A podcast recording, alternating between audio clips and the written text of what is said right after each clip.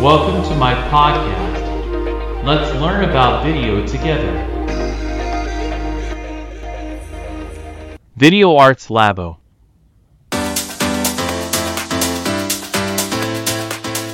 皆さんこんにちは。ビデオアーツラボへようこそ。この番組では神奈川県にある小さな町から映像制作に関する情報を中心に毎日配信しております。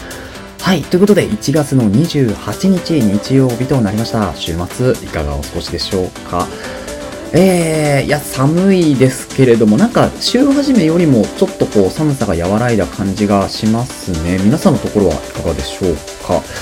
えー、そんな寒い中でもですね、今日もポッドキャスト朝からやっていこうかなと思うんですけれども、実はですね、先ほど、ポッドキャストこれ、フルで撮ったんですけれど、なんと、録音が入ってなかったということで、えー再度撮り直しというのをですね、今やっております。で、今日ですね、トピックスと、えーメインテーマ、えー追ってお話をしていきますけれども、本日のトピックスはですね、何かというと、ソニーの α9-3 が、えー発売されましたので、そちらの方の情報をですね、少し、えーお話しするのと、あとはメインテーマに関してはですね、映像の質を高める音楽素材サイト5選ということで、えー普段使っているサイトから、あとはちょっと紹介する、紹介したいサイトまでですね、え5つまとめてみましたので、ぜひお楽しみください。それではまず本日のトピックスいってみましょう。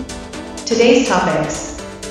はい。ということで、本日のトピックスはですね、ソニーの α9-3 が発売されましたということで、こちらの情報なんですけれども、いや、これはですね、まあ世界初のグローバルシャッター方式のフルサイズイメージセンサー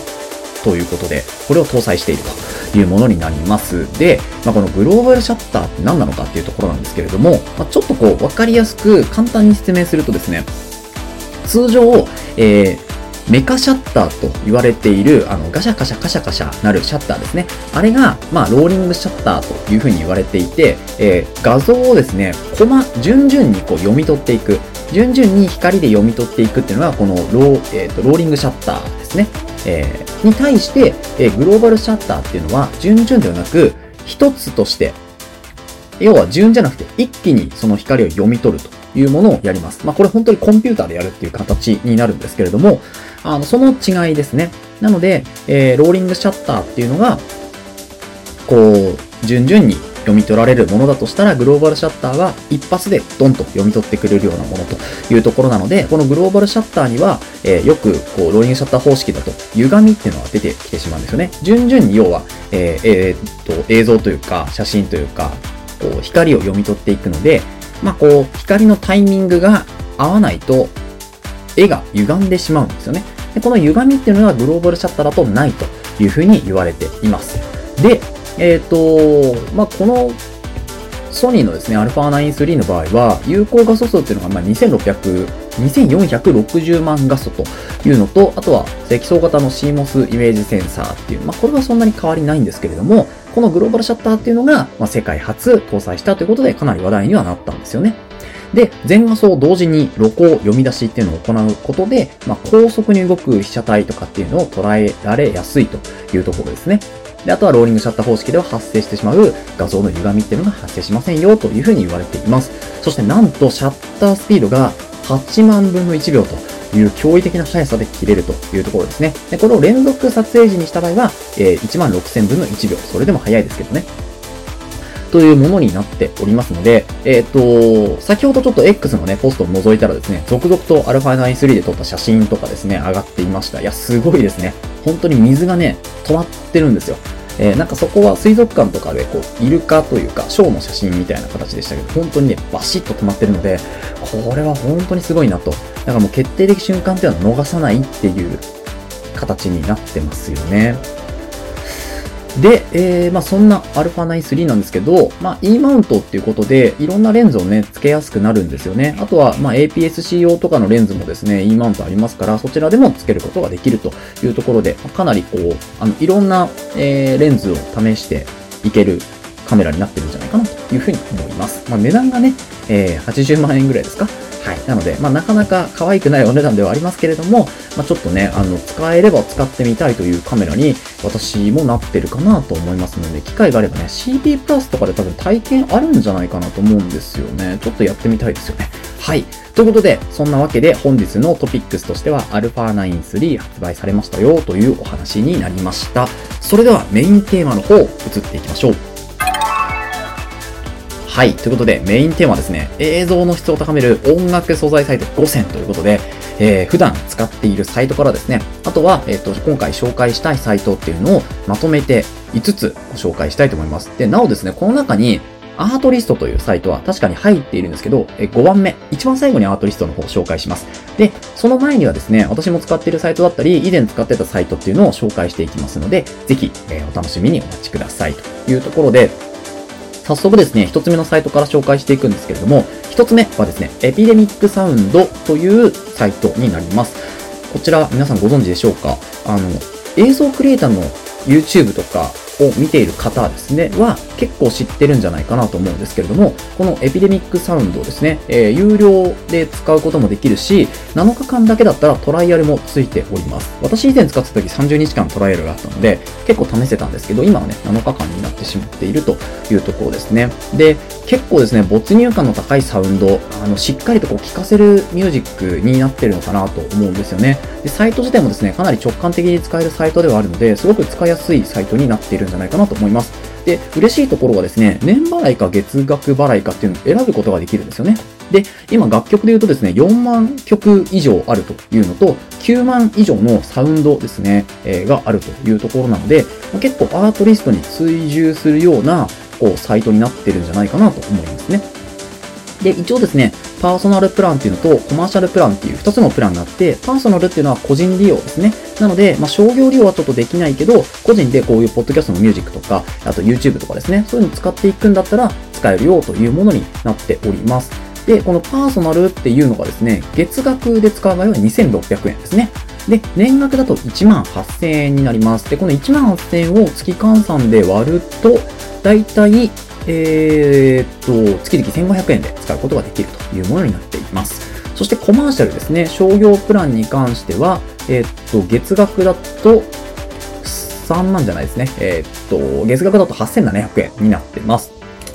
で、これを年間契約すると4万3200円で月額で3600円になっておりますので、まあ年額の方がどちらもお得だよというような話にはなるかなと思います。で、一応ですね、サイトの URL を貼っておきますので、そちらからぜひ見てみてください。これが一つ目の、えーサイトですね。エピデミックサウンドになりました。そして二つ目。こちらがですね、推しですね。オーディオというサイトになります。私も使っているサイトで、エピデミックサウンドはね、あの、30日トライアルしか使ってないんですよね。なので、えーっと、有料での会員はなってないんですよ。なんですけど、このオーディオはですね、もう3年ぐらい私はずっと使っているサイトになります。で、曲数はですね、3年前と比べるとだいぶ増えておりまして、今多分3万曲以上かなあるのと、えっと、サウンドが多分もっとあるんじゃないですかね。ちょっとこう、サイトで確認が、えーっと、するだけでも、SFX だけで、ちょっとわかんないですね。これ書いてないんだな書いてないので、ちょっとわかりにくい部分ではあるんですけれど、まあ、相当数の、えーあ3万以上ですね。3万以上のサウンドエフェクツがあるというところですね。で一応ですね、アーティストさん、この、えーオーディオが抱えているアーティストさんは450アーティストって書いてあるので、多分それぐらいのアーティストさんが楽曲を提供してくださってるというところですね。多分まだまだね、今後増えていくんじゃないかなと思いますね。やっぱりこう、年々使っていて、まあ、使いやすくもなってるし、曲数が増えてるっていうところもあるので、これはね、本当にいいサービスだなと思いますし、なんとですね、このオーディオは買い切り型に、あ、サブスク型に加えて買い切り型があるんですよ。先に言ってしまいましたけど、買い切り型があるんですよ。そう。なので、サブスクっていうのは年間契約でだいたい199ドルになります。だから2万9000円ぐらいですか ?3 万円ぐらいになりますけれども、この買い切り型っていうのは499ドル通常なんですよね。だからな、年間で言うと7万3000円ぐらい。なので、まあ、なかなかなお値段、お値段するんですけど、ただですね、まあ、一回買っちゃって、あと支払いないっていうんだったら、まあ、7万3000一気に払っても、それはそれでお得なんじゃないかなと思うんですよね。だ、あの、ダウンロード数とかもフリーでダウンロードできますから、そう、なんですけど、ここでさらにニュースが、今ですね、初年度のみで契約した場合ですね、え最初の初回だけ99ドルで契約することができます。めっちゃ安いですね。はい、サブスク型ですよ。で、買い切り版に関しては、これ1月28日現在ですけど、サイトを覗いたらですね、199ドルで買い切りができます。衝撃ですね。はい。私この前更新したばっかりなんですよね。なのでちょっと、これは、あの、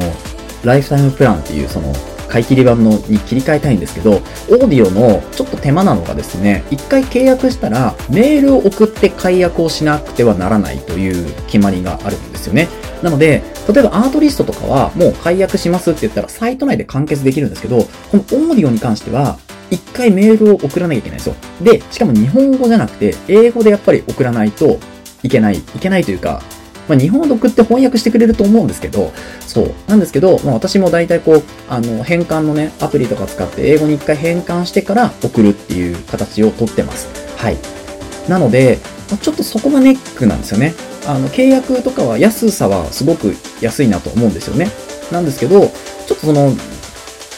こう、コミュニケーションコストみたいなのが若干かかってくるっていうのがこのオーディオの最大のネックかなというふうに思うので、そこが乗り越えられる人だったら全く問題ないですね。使っててすごく使いやすいサービスなので、ぜひおすすめです。サイトの URL も貼ってあります。そして3つ目、3つ目ですね。チューンタンクというサイトになります。こちらご存知でしょうか？あの、チューンタンクもですね、以前ちょっとだけ使ったんですけど、これ無料で使えるんですよ、そもそも。なので、あの、アカウントだけ、えーメールアドレスとかで取ってしまえば、無料で使うことができます。で、無料でもダウンロードができます。が、えっ、と、形式がですね、MP3 形式なので音質がちょっと落ちるんですよね。であと、クレジット表記はね、多分いらないと思うんですけど、ここはちょっと詳しくサイトの、えー中を、あの、個人で確認してもらう必要があるかなと思います。で、チューンタンクに関しては本当にあの音質もですね、すごいクオリティ高いんですけど、あのリリックって言って歌詞付きがね、多分ないんですよね。私が聞いた中だと歌詞が付いてるやつなかったんですよ。コーラスみたいので、あーみたいなのは入ってくるんですけど、ただね、歌詞がちゃんとついてる音楽っていうのはちょっと見つけられなかったので、歌詞付きがないかもしれないですね。BGM として使うのであれば、十分な、えークオリティだと思います。で、こちらのパーソナルとコマーシャルって言って、まあ個人用、商業用という形で2つのプレーンがあって、えっ、と、パーソナルに関しては、月額15ドル、または年間だと84ドルになります。で、なんとですね、今だけ50%オフになってるので、この84ドルが、えー契約できるみたいなんですよね。で、コマーシャルの方もですね、今だけ50%オフとなっていて、年間144ドルかなはい。という形になってます。まあでも、こう BGM 主体で使う方に関しては、あの、だいぶいいサイトになってるかなと思うんですけれど、やっぱり音楽としてはリリックも欲しいよっていう方はですね、ちょっと難しい、うん、かなって思いますね。はい。なので、えー、まあ、チューンタンクはそんな形ですね。はい。まあ、加湿器がいらないのであればいいかなというところですね。続いて、ベンサウンド行ってみましょう。えー、4つ目がですね、ベンサウンドという、えーサイトになります。こちらもですね、無料で使うことができます。で、えっ、と、ベンサウンドの最大の特徴に関してはですね、えーと曲が1曲丸々お買い上げができるということですね。なので、ワントラックいくらっていう形でえー買うことができます。で、こちらも標準、えー要は個人向けの、えーとプランと、あとは商業向けのプランが両方あって、個人向けのプランだったらワントラック34ユーロですね。こちらユーロなので、だいたい4000か5000円ぐらいですね、1曲。で、拡張版に関しては、えー商業版ですね。に関してはワントラック65ドルな、5ユーロなので、えー1万円弱ぐらいかな、かかってくるというところです。で、すべてのアクセス権、えー要はこう無、無制限のダウンロードとかってなるとですね、えっ、と、9.99ユーロなので、えっ、と、個人プランですね。個人プランが毎月9.99ユーロだけど、これは年間契約が必要になってくるので、えー毎年119ユーロだいたい1万9000円ぐらいですかね。はい。で、商業プランだと239ユーロなので、だいたい3万8000円、4万円ぐらいかかってくるというものになっております。で、このベンサウンドは、ちょっとその1、2年前よりは価格帯が若干下がったかなと思いますけど、月額契約は多分なくなったんですよね。なので、年間契約だけで、えこの値段ということになってます。で、えー無料でも SNS アカウント必要ですけど、無料でも使うことができます。で、加湿器がね、若干やっぱ少ないかなと思います。なくはないんですけど、少しね、こうやっぱアートリストとか、それこそオーディオとかと比べると結構少ないなという印象があります。はい。こちらも URL 貼っておりますので、ぜひ見てみてください。そして最後、5つ目ですね。えー、アートリストになります。こちらはですね、無料でも使えるし、何より、こう、曲を、自分の好きな曲て、同じ、なんか好きなテイストの曲っていうものがあったとしたらですね、その同じテイストっていうのを、まあ、自動でこう、選んでくれるような機能っていうのもあって、すごく使いやすいんですね。これが結構使いやすいですね。で、なおかつ、料金もそんなに高くないんですね。個人プランだと月額で14.99ドル、15ドルぐらいで使えるのと、年額だとですね、119ドルで使うことができます。で、これはですね、日本円にすると、えーいくらかというと、だいたい1万2000円ぐらいですか ?119 ドルだとですね、まあ、だいたい1万5、6千円というところでしょうか。はい。で、プロプランに関しては年間契約しかないんですけど、こちらは199ドル、200ドルぐらいなので、だいたい3万円ぐらいですかね、年間で、えー使うことができると。で、まあ、アートリストの最大のこう、利点というか、いいところっていうのは、ライセンスがですね、本当に幅広く、えー行える、行えるというか、ライセンスが幅広いということが、まあ、本当に一番のこうメリットなんじゃないかなと思います。どんなものにも使えるっていうところですね。これがね、本当に私もお気に入りで、多分多くのクリエイターさんとかも、ここが一番ネックになってくるんじゃないかな。なんかその、ライセンスをいちいち気にしなきゃいけないっていうのが、結構こう、クレジット表記が必要とか、それこそ、えーどのチャンネルにどれぐらいの量を使えるとかですね。そういうのがあるので、そういう規制っていうのが、まあ、比較的緩いっていうのがこのアートリストかなと思いますので、まあ、その辺がやっぱり使いやすい理由かなと思います。ただ、まあ、いろんな方とやっぱり被ってしまう部分も確かに最近は増えてきているので、えそこで先ほど紹介したエピデミックサウンドだったり、オーディオっていうサイトと、まあ、合わせながらね、使っていくといいんじゃないかなと思います。私もオーディオを契約して、アートリストは個人契約になってるんですけど、えオーディオに、オーディオのえプランに関しては商業が使えるので、まあ、商業用はオーディオにして、個人プランとかはこのアートリストの方を使っているっていう形でちょっと使い分けたりはしています。はい。というわけでいかがでしたでしょうか？本日は映像の質を高める音楽素材サイト5選というメインテーマをお話ししてきました。えー、まあ音楽ってやっぱ結構大事で、映像を作る上で、まあ効果音とかもね、本当に大事なんですけど、バックミュージックって、なんか聞いてるようで聞いてない。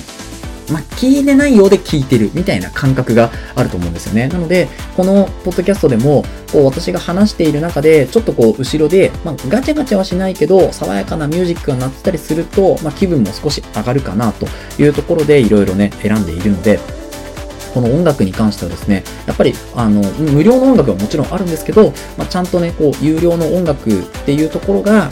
うん、の良さみたいのはあるんじゃないかなというふうに思いますので、皆さんもぜひですね、試してみてください。はい、ということで以上となります。この放送では小さな町から映像制作に関する情報を中心に毎日配信しております。気になるトピックスに対する質問や感想はメールフォームや Spotify のコメント欄、もしくは YouTube のコメント欄からぜひぜひ送ってみてください。X や Instagram、ブログもやってますので、ぜひ遊びに来てください。それではまた明日お目にかかりましょう。